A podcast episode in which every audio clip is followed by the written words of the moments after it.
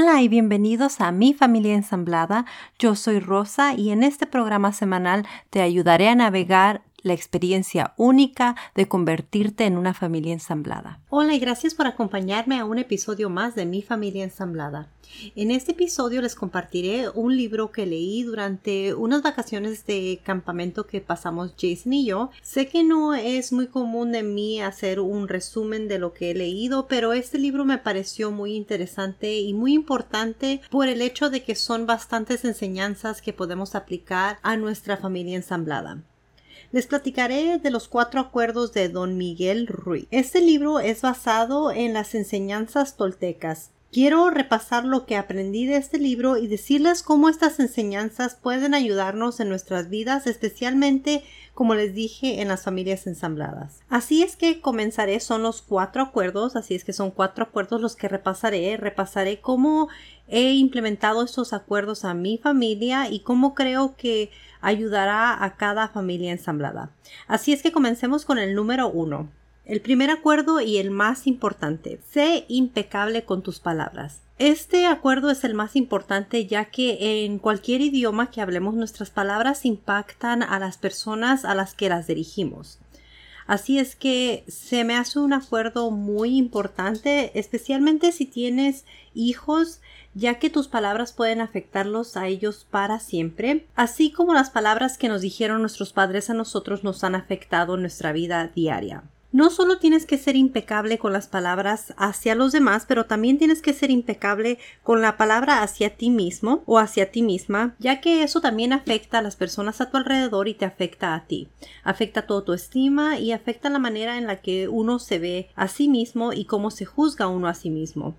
Así es que siempre hay que hablar de manera positiva, hacia uno. En este libro, don Miguel también nos menciona cómo nuestra mente puede ser campo fértil para la semilla negativa o positiva y tiene uno que protegerse contra eso. Es importante que tu mente no sea fértil para las cosas negativas y sí para las palabras positivas que recibes de los demás. Les daré un ejemplo de cómo yo constantemente decía cosas negativas de mí misma y cómo eso ha afectado a mis hijos. El primer ejemplo es cuando yo constantemente decía que estaba gorda en frente de mis hijos o de mis hijastros. Eso afectó la manera en la que mi hija también hablaba de ella misma. De repente mi hija menor empezaba a decir que ella también estaba gorda y eso me entristece demasiado y me hace sentir muy culpable. Y mis hijos y mis hijastros me intentaban convencer de lo contrario me decían que yo no estoy gorda, que eso es algo que está en mi mente, y yo veía en sus caras tristeza porque no podían comprender por qué era yo tan cruel conmigo misma.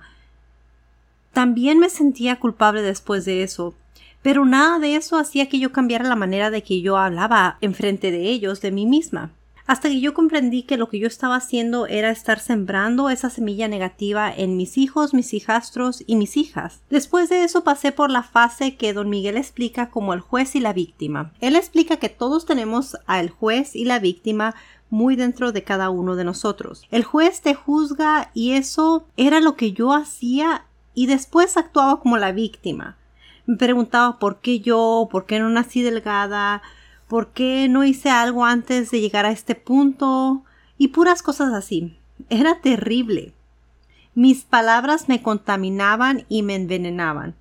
Eran un hechizo hacia mí misma. Y te preguntarás, ¿por qué hablas en tiempo pasado? ¿Qué es lo que cambió? Y en realidad es algo en lo que yo tengo que trabajar diariamente. Don Miguel nos aconseja cómo protegernos del veneno que uno está causando en los demás o en uno mismo o el veneno que los demás están causando en uno. Primero que nada, como les dije, tu mente no puede ser campo fértil para las cosas negativas. Pero como les dije, este es un resumen muy breve y es solamente porque me pareció un libro muy importante. No indagaré mucho sobre todo lo que dice el libro, ya que este es un libro lleno de información y me tomaría muchas horas descifrar todas las enseñanzas. Aparte que me encantaría que ustedes leyeran el libro por su parte y me dieran su opinión de lo que piensan sobre este libro. Pero bueno, continuamos con los acuerdos. Acuerdo número 2. No tomes nada personalmente.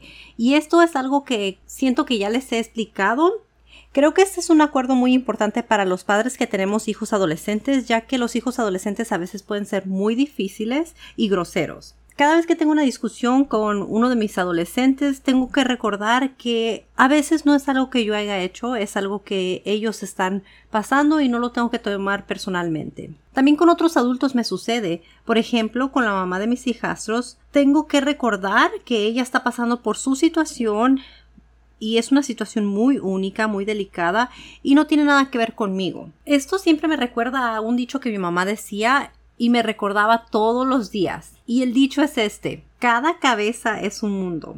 Así es que no hay que tomarse nada personal, a veces no es algo que nosotros hayamos hecho.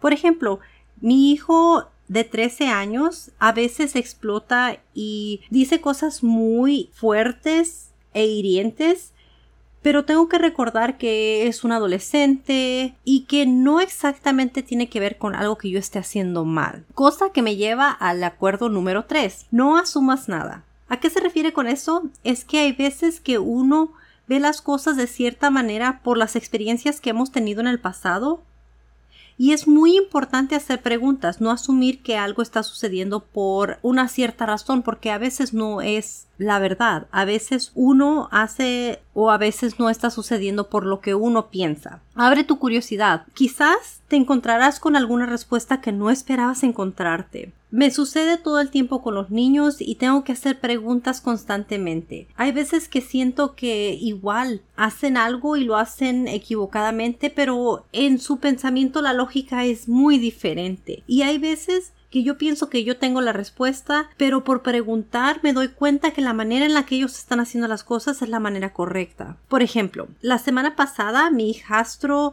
hizo un cochinero con la basura de la cocina y antes que nada yo le pregunté que por qué había hecho lo que hizo. Y me explicó que él no sabía que no tenía que hacer cierta cosa. Lo que sucedió es que tiró basura que iba en el reciclaje, lo tiró en la basura regular. Y yo se los he explicado bastantes veces que es importante reciclar, así es que no entendí yo por qué hizo eso. Él me explicó que él no sabía que eso era reciclable, así es que me pareció lógico, está bien, no hay problema y luego le pedí que limpiara y él hizo las cosas en un orden que para mí no era el orden correcto. Pero lo dejé y no lo intenté corregir. Al final él tenía la razón. Hizo las cosas de una manera más efectiva y más rápida. Yo cometí el error de asumir que era la manera incorrecta, pero no actué con rapidez y no intenté juzgarlo. También hay veces que mi hija está de mal humor y asumo que es porque no quiere estar aquí. Pero hay veces que es porque se pelea con su mejor amiga. La otra vez me pasó lo mismo. Pensé que ella no quería estar aquí, lo tomé personalmente, o sea que rompí el acuerdo número dos. Asumí que ella se sentía de una manera en la que ella no se sentía pero entré a su recámara, hablé con ella y me dijo que se había peleado con su amiga y que por eso no sentía ganas de salir a convivir con nosotros. Así es que pude entender su perspectiva. Y bueno, el acuerdo número cuatro es siempre da lo mejor de ti. Haz tu mejor esfuerzo siempre. Para mí te puedo decir que este acuerdo es el más difícil. Pero don Miguel nos explica en el libro por qué es tan importante seguir este acuerdo. Y en mi opinión, si das lo mejor de ti, serás impecable con tus palabras casi siempre. No tendrás razón para juzgarte porque sabes que diste lo mejor de ti. Si otros te juzgan no te importa, porque sabes que tú hiciste lo mejor que pudiste hacer. Y ya tampoco serás más la víctima ni tomarás las cosas personalmente. Te quedará claro que tú hiciste lo mejor que pudiste y que no es algo que tú hayas hecho mal. También siento que si das lo mejor de ti, no asumirás nada y harás preguntas. Les quiero recordar que este es un proceso, es un gran cambio y también don Miguel nos explica cómo hemos sido domesticados de pensar una cierta manera y juzgarnos. Si tropiezas, no importa, levántate y sigue adelante. También hay que recordar que hay días que nuestros ánimos son muy diferentes. Hay días que nos sentimos muy desanimados, sin energía, nos sentimos negativos y hay días que nos sentimos muy bien. De hecho, La manera en que nos sentimos cambia a cada rato. En la mañana puede despertarse uno lleno de energía y en la noche tu energía totalmente cambia porque estás cansado, agotado, has hecho tanto durante el día. Así es que no te juzgues si tu mejor o la mejor versión de ti no es la misma durante el día que en la noche, durante un día que otro día. Es normal. También una cosa que me gusta recalcar es que hay veces que uno dice, si yo hubiera sabido lo que sé ahora, no hubiera hecho lo que hice. Esa es una manera de juzgarte a ti mismo. Tú hiciste lo mejor que pudiste en su momento y eso es lo que importa. En estos momentos yo sé que yo estoy haciendo lo mejor que yo puedo, estoy dando lo mejor de mí bajo las circunstancias en las que estoy.